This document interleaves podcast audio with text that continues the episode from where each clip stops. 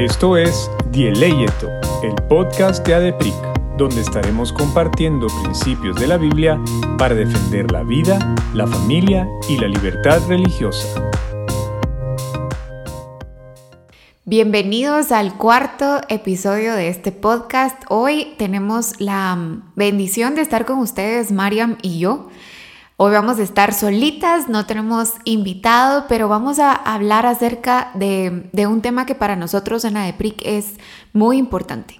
Y este tema es acerca de la familia, que es lo que nosotros como ADEPRIC creemos en el pilar de la familia. Y una de las razones por las cuales nosotros eh, queremos hablar sobre este tema es porque em, la mayor parte de las cuestiones negativas a las que se encuentra nuestra sociedad actual está ligado a la familia. Es decir, que la destrucción de la familia y ese ataque a la familia tiene consecuencias en la sociedad, no solo en nosotros como individuos, sino también en el mundo, en la cultura que nos rodea. Y es por eso que queremos eh, tratar este tema y explicarles un poco cuál es nuestra visión y cómo podemos eh, desde el Evangelio aportar al fortalecimiento de la familia. Mariam, ¿cómo estás hoy? Bien, gracias a Dios. Qué buenísima introducción y bienvenidos. Eh, justo como decís, hoy estamos solitas. Bienvenidos a este episodio de Dieleito. Y creo que es un pilar importante, es nuestro segundo pilar. El episodio pasado hablamos sobre nuestro pilar, eh, primer pilar de vida y ahorita estamos hablando sobre familia y desde cierto punto matrimonio también, ¿verdad? Que es lo que forma al final una familia. Y nos gustaría definirles lo que nosotros hemos creado o hemos manifestado lo que entendemos como una familia. Como siempre, los invitamos a que se metan a la página de pric.org. Ahí hay una sección de Conócenos y en ese mismo está el manifiesto. Y nosotros creemos que la familia fue creada por Dios desde el principio. Es decir, Dios es el creador. Él fue su idea y no de nosotros eh, crear la familia. Nos creó para ser fructíferos, para multiplicarnos y para sojuzgar la creación. Todo esto está basado en Génesis 1, 28 y Génesis 2, 21, 24. Pero luego de la caída, vemos que la familia tuvo un rol fundamental dentro del plan de redención, ya que fue el refugio que Dios escogió para enviar a su Hijo Jesús. Esto es algo muy bello porque vemos cómo la familia tiene ese papel tan importante eh, no solo como base de la sociedad, como nos enseñan desde que somos niños eh, en primaria, la familia es la base de la sociedad, sino que eh, también vemos la importancia en ese plan de rescate del Señor para, para la humanidad. Y vemos también que en la familia es donde se conservan y se transmiten los principios cristianos, modelando el diseño de Dios, que manda a los padres a criar a sus hijos en la disciplina e instrucción bíblica y manda a los hijos a honrar y a obedecer en el Señor a sus padres. Esto lo podemos ver en 1 Timoteo 5, 4 y 8 y Colosenses 3, 18, 21 y también el famoso pasaje de Efesios 6.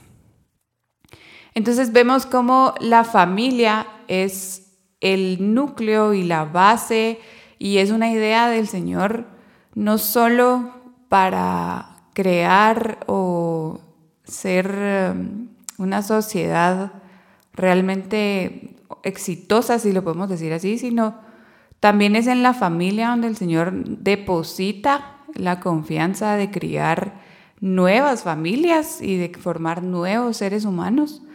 Y como, como creemos nosotros, los cristianos, creemos que tenemos que transmitir estos principios bíblicos, principios cristianos que hagan de nuestros hijos eh, personas y, mujeres y hombres de bien. Y también eh, una de las cosas que nosotros podemos ver a lo largo de la Biblia es que Dios, a Dios le importan las familias. No solo Él creó la primera familia al unir a Adán y Eva como una sola carne, podríamos decir que ese es el, el origen de la familia y es un modelo que Dios creó, Pero al mismo tiempo nosotros vemos como después de estos primeros tres capítulos de Génesis, que creo yo que nosotros eh, no le vemos el valor a esos primeros tres capítulos, pero es el plan perfecto de Dios. Eso era eh, cómo las cosas deberían de haber funcionado, cómo Dios lo creó y todo era bueno. Y, en ese todo era bueno incluye también a la familia. Y ahora vemos que la sociedad actual, eh, bueno, a lo largo de los años, porque lo podríamos decir desde, desde tiempos de Caín y Abel, la familia fue disfuncional. Y Dios utilizó, y Dios nunca perdió la fe en la familia, porque Él sabía que el diseño que creó del matrimonio entre un hombre y una mujer era lo que iba a funcionar para la sociedad. Y en este caso nosotros vemos cómo actualmente la familia está siendo atacada o el diseño original, nos gustaría eh, llamarle a, a la familia basada en el matrimonio o fundamentada en el matrimonio, está sufriendo algunas amenazas. Y yo no sé, Mariam, pero hay algunos momentos en donde nosotros vemos estructuras familiares que se van así de eh, radicalmente hacia el pecado. Y hay otras estructuras familiares que por circunstancias ajenas al individuo, podríamos decir, eh, se encuentran... O pecados que no, eh, digamos, que no hacen las mismas familias, sino son consecuencias de alguien más.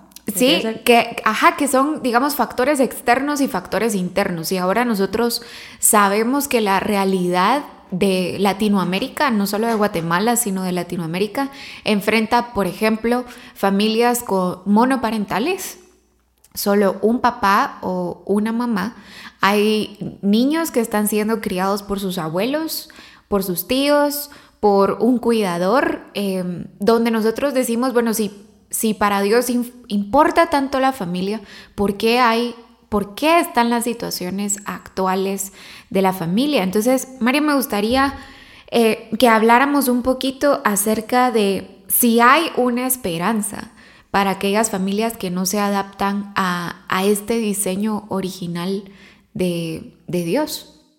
Sí, qué, importante es que hablemos de esto también porque pareciera que en la iglesia hay solo, digamos, un ministerio para familia, un ministerio para matrimonios, pero justo tenemos aquí en nuestras notas que obviamente hay un diseño eh, bíblico y, y, es el ideal que el Señor creó para la familia, que es papá, mamá e hijos, ¿verdad? obviamente con la, con la familia extendida y, es bello cuando vemos a nuestros hijos, ¿verdad? Astrid con sus abuelitos y, es algo, hay una riqueza tan grande con los tíos y, y con familia que la verdad que, que, enriquecen muchísimo a la crianza de los hijos.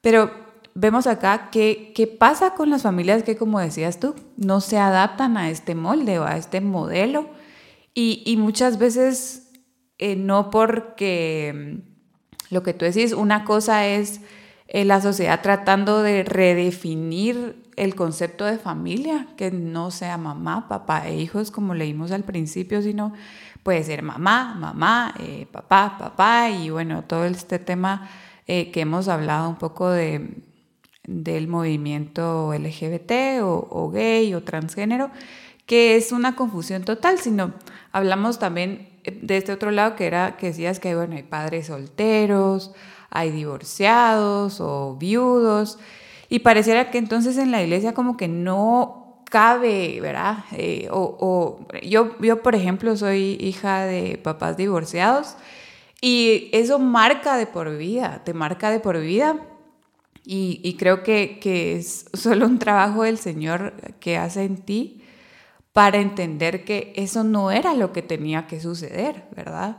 El Señor, eh, como en todo, nos creó eh, para un propósito perfecto, pero el pecado, como decíamos muchas veces, tal vez no de una de los dos padres o solo de uno, pero hace que haya estas dinámicas diferentes familiares que no nos, no nos hacen, porque me incluyo como hija de papás divorciados, no nos hacen menos que otros eh, hijos que tuvieron la dicha y la gracia del Señor de tener a sus papás eh, juntos y, modelar esa figura de la iglesia y de Cristo, ¿verdad?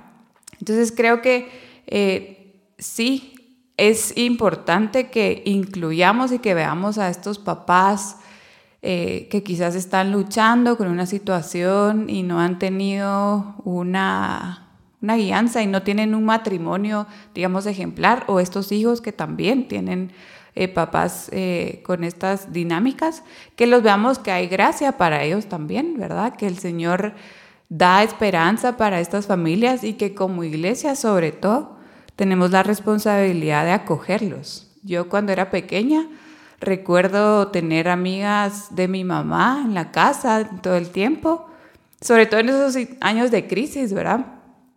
Eh, apoyándola y también la familia, ¿verdad? La familia extendida y eso es un regalo del Señor porque aún en medio de tener una dinámica familiar, yo siempre le digo a Eduardo, a mi esposo, que muchas dinámicas son extrañas de mi familia por lo mismo que no es una familia normal. Eh, el Señor ha tenido gracia y misericordia, eso es bueno. Y mm, es bueno porque el Señor es bueno y en el Evangelio encontramos esperanza, ¿verdad? Entonces creo que como, como decís, aunque hay un diseño bíblico y un diseño ideal para la familia, es lo que debemos aspirar, no significa que estas otras dinámicas no sean los, eh, igualmente valiosas. Y creo que sí es importante que nosotros hagamos una distinción entre las estructuras familiares que encontramos actualmente, porque si nosotros creemos en la verdad del Evangelio y en el Evangelio como verdad absoluta, podemos encontrar qué es el diseño que Dios creó. Es decir, podemos eh, abrir las puertas a estas familias que están enfrentando estructuras distintas al matrimonio, pero hay límites. es decir, eh, nosotros no podríamos, eh, si creemos en la verdad del Evangelio, en la verdad que, está escrita en la Biblia, reconocer eh, al, matrimonio, como se le llama por una cuestión legal, no por diseño. Eh, el mal llamado matrimonio entre personas del mismo sexo o podríamos ir a otro extremo como la poligamia, por ejemplo. Eh, podríamos hablar acerca de la cohabitación en donde no hay un pacto como tal. Eh, entre las dos personas, ya sean personas del mismo sexo o de, sexos opuestos, pero no existe ese pacto matrimonial. Y hay un libro que, queremos recomendarles para, para este pilar se llama El matrimonio sí importa de Tony Evans y él explica que hay tres dinámicas, digamos, en la familia. Uno es la mm, trascendencia, perdón. Em, la trascendencia, otra es la jerarquía y el otro es el amor y el respeto. ¿Cuáles son las cualidades, por ejemplo, del matrimonio?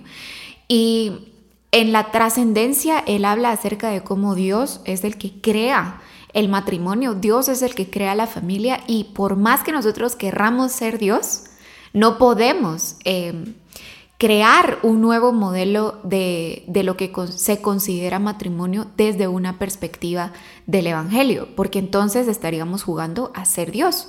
Y eso sabemos que, que no nos trae nada bueno porque nuestro corazón no, no produce nada bueno, sino que es por su gracia y por su espíritu que nosotros podemos entender la verdad. Eh, en mi caso, así como tú lo, estabas contando, Mariam, nosotros ahora vivimos la experiencia de tener una familia ensamblada, le digo yo. Eh, mi papá quedó viudo, se volvió a casar y eh, su esposa tiene dos hijos. Y ahora nosotros compartimos los momentos importantes y, nuestra vida ordinaria con estos dos, dos nuevos eh, hijos o dos nuevos miembros de, nuestra familia y como tú decís, son culturas diferentes, son tradiciones diferentes, son dinámicas diferentes, pero podemos ver cómo eh, en la iglesia nosotros también vivimos este concepto de familia. Y es que si distorsionamos la familia, distorsionamos el Evangelio. Eh, yo siempre me, he puesto a, pensar en cómo por ejemplo, la imagen de un padre terrenal puede modelar la imagen de Dios como padre eh, espiritual. al mismo, la misma forma de, una madre. Y hace poco em, yo nunca había tenido esta oportunidad, digamos, de, ver la Biblia de esta forma, pero hay cualidades de Dios que son maternales.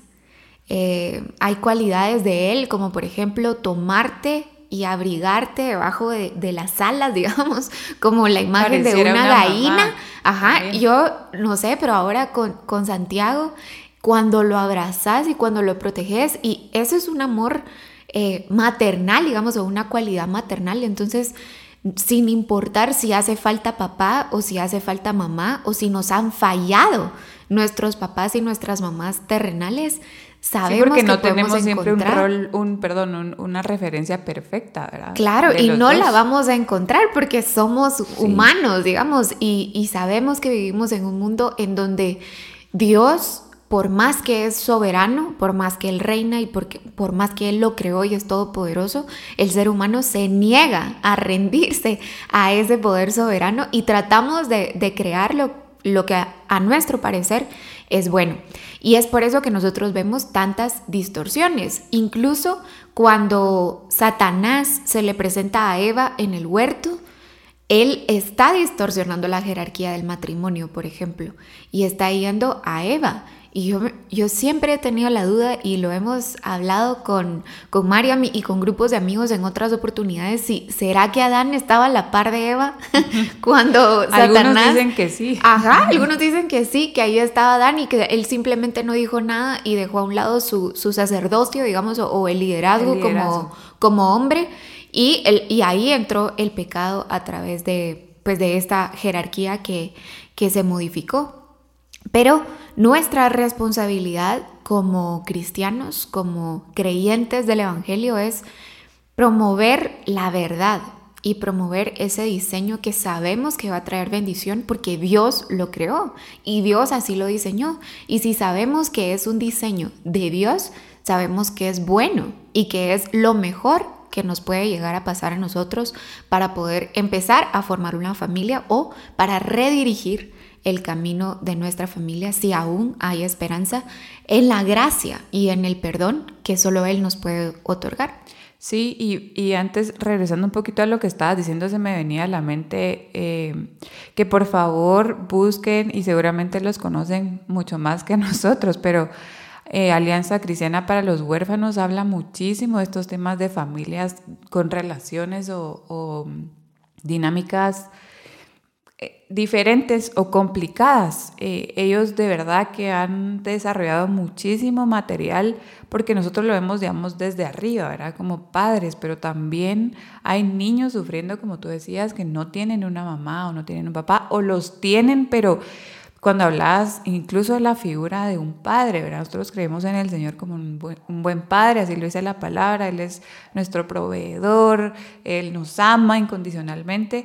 Y quizás eh, los que tenemos la dicha de tener un papá responsable y amoroso, lo podemos entender mejor, pero ¿qué hay de los niños que no tienen esos papás y que al revés han sido abusados y han sido golpeados, no solo físicamente, sino eh, en su corazón, ¿verdad? Y mentalmente, ¿cómo le, le explicas a un niño con trauma que Dios es un buen padre? Entonces, por favor, vayan a los recursos de ACH para ahondar mucho más en este tema que ellos tienen, nos llevan años luz y, saben mucho más de esto. Y, cuando estabas terminando de hablar de, cómo tenemos que ver ese ideal, me gustaría que entonces definamos como ADEPRIC, que entendemos como matrimonio, que al final es lo que inicia una familia. Y el matrimonio, como bien ya dijimos, fue creado e instituido por Dios. Y es ese pacto sagrado que decías, ¿verdad? Este, es entre un hombre y una mujer, es vinculante y es para toda la vida. Y dos cosas importantes que tiene que tener un matrimonio como el Señor lo creó es que revela esta complementariedad perfecta entre los sexos y no solamente emocionalmente, ¿verdad? Ustedes pueden ver eh, si están casados cómo se complementan y cómo, se, cómo hacen un equipo con su esposo, porque las mujeres solemos ser un poco más emocionales y bueno, hay muchas cosas que los hombres no tienen y al revés. Y, eso es tan bello y, y cómo el Señor lija y nos va moldeando. Y lo más sublime, diría yo, es que el matrimonio refleja esa belleza de la relación de Cristo con su iglesia. Vamos a subir en las redes sociales los libros, el libro que mencionaste, pero les voy a mencionar otro, hay muchos más. Y hay una sección en, en nuestra página, en adepric.org, sobre recursos. Y ahí pueden meterse a ver muchos ministerios que hablan sobre familia. Pero hay un libro bellísimo que yo recuerdo haberlo leído eh, antes de casarme, gracias a Dios, en esos meses antes de la boda, que se llama eh, El significado del matrimonio de Tim Keller, que lo escribió con su esposa. Y justamente en el libro desarrolla esa importancia de cómo nosotros no estamos solo, no quiero decirlo como para hacernos, solo hacernos felices, digamos, sí, obviamente uno es más feliz cuando comparte su vida con su esposo, pero no estás para hacerte feliz, o sea, no estás para eh, satisfacer los deseos de tu esposo y no estás, es, es, como metas muy, muy vanas o muy planas. Y, y él lo que dice es que estamos para santificarnos el uno al otro, como el Señor santifica la iglesia. Y entonces reflejamos esa dinámica y esa belleza de Cristo y su iglesia. Y lo podemos ver en Efesios, lo podemos ver incluso en Apocalipsis y desde Génesis. Entonces vamos a estar subiendo estos recursos para que ustedes los puedan revisar y puedan un poco más ahondar en este tema. Y esto me recuerda eh, que uno de los problemas actuales de la familia y del matrimonio es en sí la ridiculización de los roles. Eh, yo no sé si ustedes son fan de las películas o de las series o de las caricaturas, pero siempre el papá es inútil o es tonto o es anticuado o el papá... Tipo los eh, Simpsons o algo así. sí, no sé, si los Simpsons o, la verdad es que una confesión de, episodio. Yo nunca he visto los Simpsons. Yo tampoco, pero están siempre los memes y todo eso que este Homero es malísimo. Sí, pero en todas las películas, por ejemplo, la, cómo te presentan a la familia no es según el diseño de Dios. Es decir, Em, incluso en la iglesia nosotros vemos cómo se distorsiona, por ejemplo, la autoridad del hombre eh, o la sumisión de la mujer.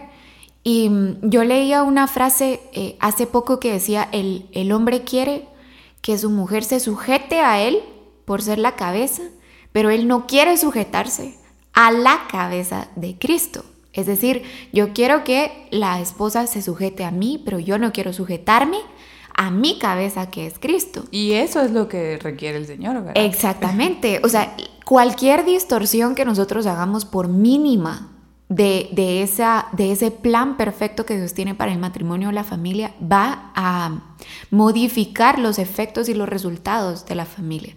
Em, para ponerlo un poco más en contexto social, hay una página que lamentablemente solo está en inglés, pero que es fácil de interpretar. Se llama Family Structures Studies. Eh, lo vamos a poner también en la descripción del podcast para que ustedes lo puedan eh, visitar, al igual que el podcast de, de, Asociación Cristiana para el Huérfano que pueden buscar como religión pura.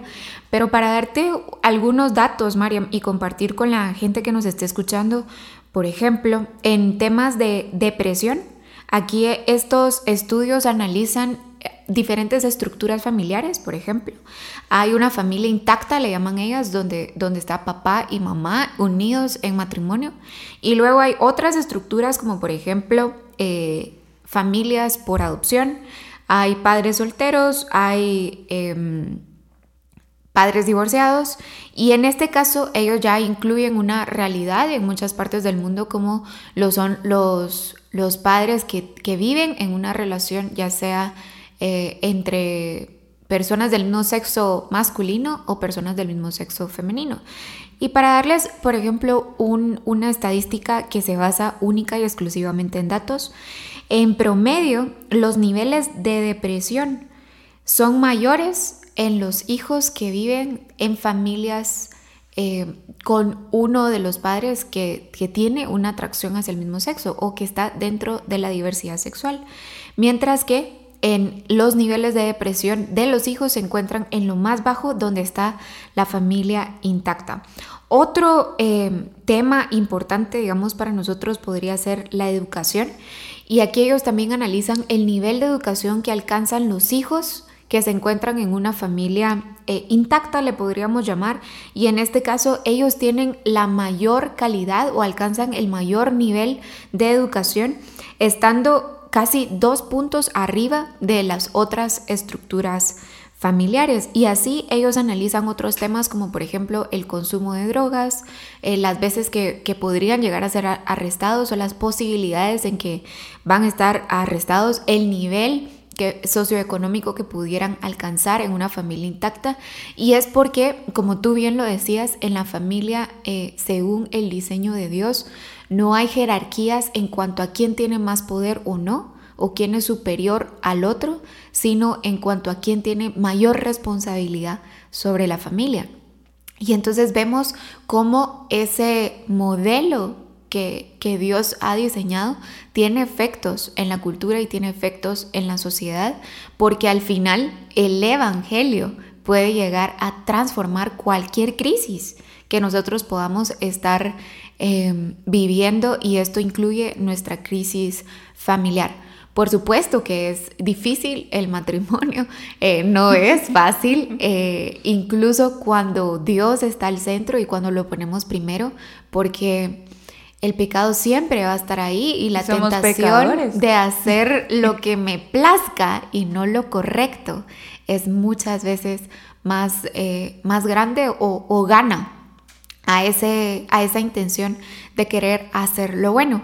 Y es por eso que nosotros eh, vamos a estar desarrollando distintos temas acerca del matrimonio, acerca de la familia. Reconocemos que vivimos en una sociedad en donde la necesidad no es únicamente hablar sobre matrimonio, no es únicamente hablar acerca de familia en general, sino tratar de llevar la luz de la esperanza a estas circunstancias que hoy nos podrían llegar a estar afectando. Y es por eso que en los siguientes episodios vamos a hablar eh, de o a profundizar sobre estos temas, al igual que en nuestro blog y en las redes sociales. Y por último, Mariam, quisiera eh, que nos hablaras un poquito acerca de la amenaza que vive actualmente o que enfrenta hoy la familia por pensamientos o ideologías eh, que podríamos decir que no tienen nada que ver con la familia pero que sí afectan muchísimo como el marxismo. Sí, uy, qué fuerte. y quizás algunas personas aquí van a decir, bueno, y ellas como así ya, ya, se definen como una ideología política. pero bueno, la verdad es que como la idea es que los que nos escuchen puedan también entender y profundizar y quizás muchos de los que nos escuchen son jóvenes que están en la universidad, puede que escuchen alguna de estas corrientes y es lo que es y quizás hacemos un episodio más completo sobre el por qué como cristianos la verdad es que no podríamos estar de acuerdo con una ideología como el marxismo, el marxismo puro, ¿verdad? De, de Marx y Engels porque vemos cómo atrás de esta agenda de, al final tiene el propósito de destruir la familia, está fundamentada y tiene tal vez su núcleo, su raíz, su fundamento en estos, en estos pensamientos marxistas. Cualquiera que pueda ir a leer el manifiesto comunista o muchos artículos o, escritos de, de, Marx, vemos cómo al final lo que quieren es destruir la familia. Y de hecho el feminismo también está bastante basado en, en estas ideas, porque lo que te dicen es entonces, bueno, pero no necesitas a un hombre para tener un hijo, no necesitas a un hombre para ser feliz y entonces luego ya vemos el, el transgénero, eh, donde ya sos lo que tú querés, cuando querés, ¿verdad? Y, o que la maternidad es la causa principal de la opresión hacia la mujer y que te va a destruir todos los sueños y planes de vida. Totalmente. Y eh, creo que tal vez no nos va a dar chance de, de profundizar en esto, pero busquen al pastor José Lo Mercado y al pastor eh, Sugel Michelén em, para hablar de estos temas. Ellos han escrito muchísimo en artículos eh, de Coalición por el Evangelio, sobre todo.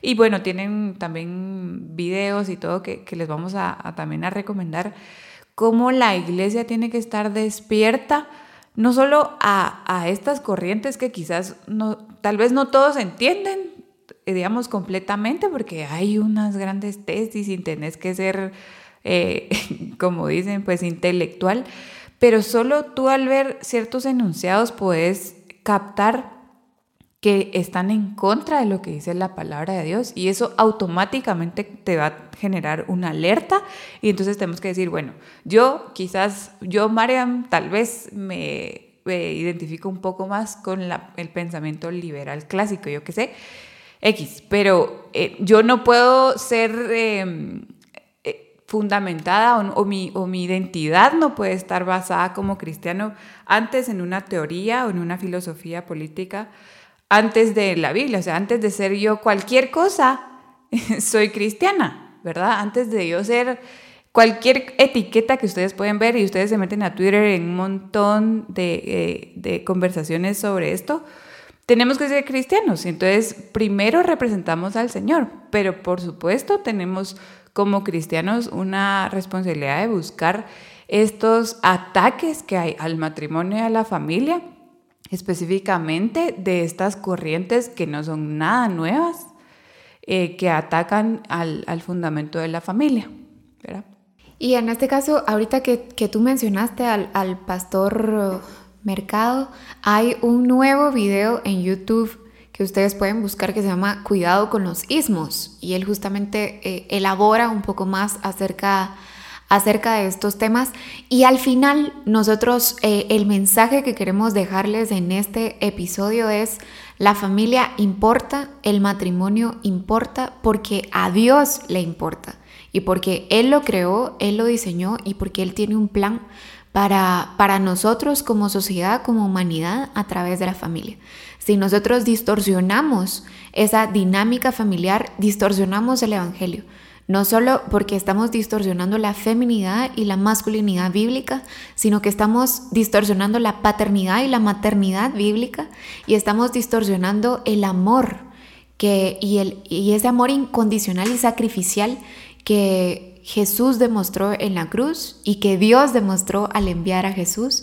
Y esa esperanza que, en la que nosotros eh, nos fortalecemos y descansamos de poder eh, saber que mm, somos la iglesia de Cristo y que un día Él va a regresar por nosotros y vamos a celebrar esa boda entre, entre Cristo y la iglesia y vamos a poder experimentar la plenitud a través de ese amor que Él tiene por nosotros. Así que eh, gracias por habernos acompañado en este episodio. Llegamos al episodio número 4, vamos a celebrar todos los episodios. Más de un mes. Ya llevamos más de un mes con ustedes. Esperamos que, que nos puedan decir ¿Qué otros temas les gustaría que, tratáramos en los podcasts? Que nos sigan, si aún no nos siguen en las redes sociales, como ADEPRICGT en todas las redes, en Instagram, en Twitter y en Facebook.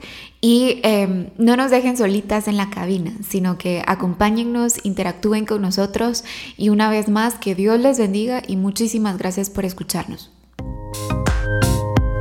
Te esperamos en el próximo episodio. No olvides suscribirte. Síguenos en nuestras redes sociales como ADEPRICGT y para más recursos visita nuestra página adepric.org.